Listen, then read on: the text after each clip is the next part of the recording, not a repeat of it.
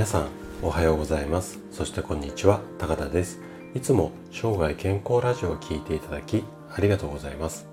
今日はねがんを防ぐための具体的な方法について話をしていきたいなというふうに思います。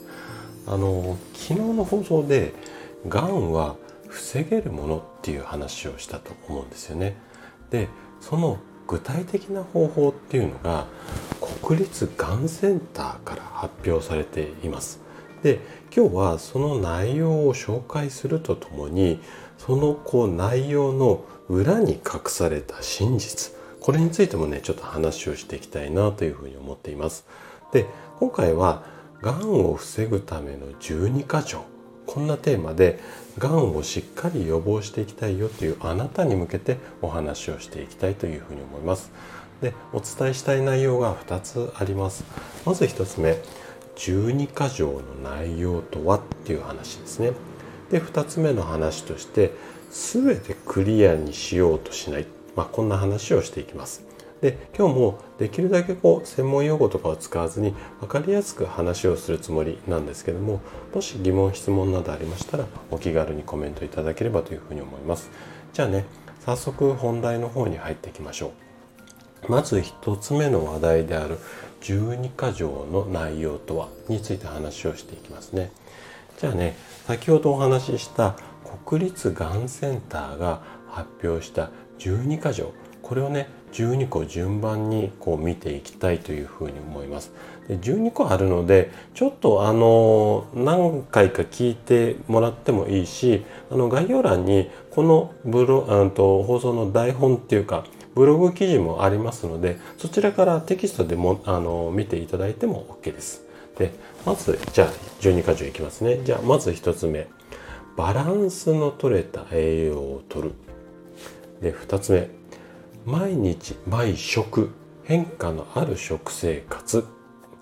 3つ目。食べ過ぎを避けて脂肪は控えめに。4つ目。お酒は控えめに。5つ目。タバコは吸わないように。6つ目食べ物からビタミンと繊維質のものを摂る。7つ目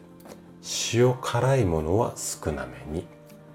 甘あごめんなさい。塩辛いものは少なめにしてあまり熱いものは冷ましてから食べましょ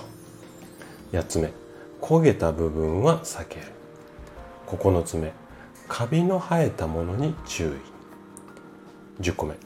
日光に当たりすぎない。11個目。適度にスポーツをする。最後12個目ですね。体を生活あ体をごめんなさい。体を清潔にですね。はい。ここまで聞いていただいてあなたはこの12箇条12個ですね。全部守ればがん防げるってこう聞いた感じあそうだなっていうふうに思いますかねで実際はねこの12箇条しっかり守ってればがん防げるかっていうとそうでもないですよね。はい、じゃあなんでそんなことが言えるのかっていうのをちょっと科学的にまあ検証っていうか、まあ、12箇条のうちいくつかピックアップして詳しく突っ込んで話をしていきたいなというふうに思います。じゃあここからは2つのあ2つ目のテーマの全てクリアにしようとしないっていうことですね。でここからはあくまで個人的な意見です。で国立がんセンターの、えっと、この12箇条が間違っているっていうことを言いたいんじゃないんだけどもちょっと私が見る限りこの12箇条はピント外れの部分がいくつかあるんじゃないのかなっていうふうに感じているんですよね。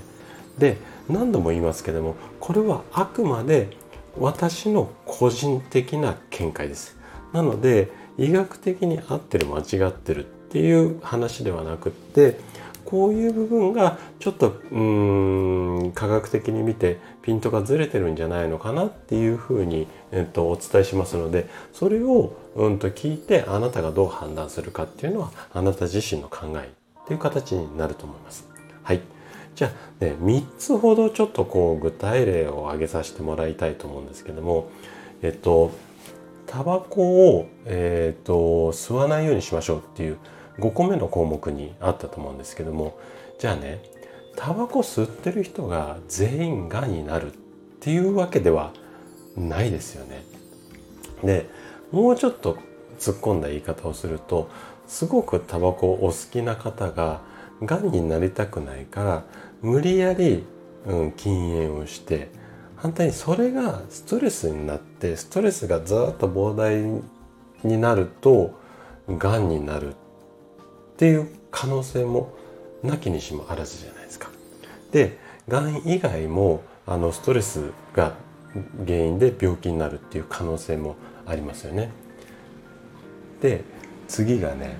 えっ、ー、と7番目の塩辛いもの避けましょうっていうところなんですけども、まあ、塩辛いものっていうとできるだけこううんお塩を控えましょうねみたいに取られるケースも多いと思うんですが食塩もね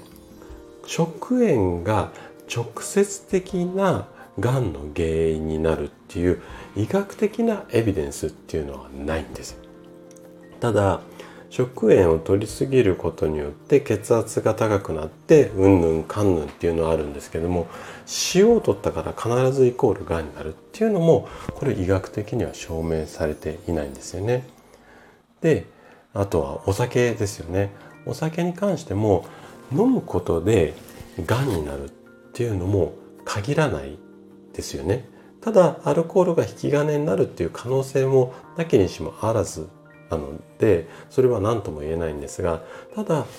お酒に関してはある程度の量であれば肝臓でうまく処理ができますのでこの処理の機能が正常に働いてるうちはそれが原因でがんになるっていうことっていうのはちょっと可能性的にはそんなに多くないかなっていうところもあります。はい、というように科学的なエビデンスがないものっ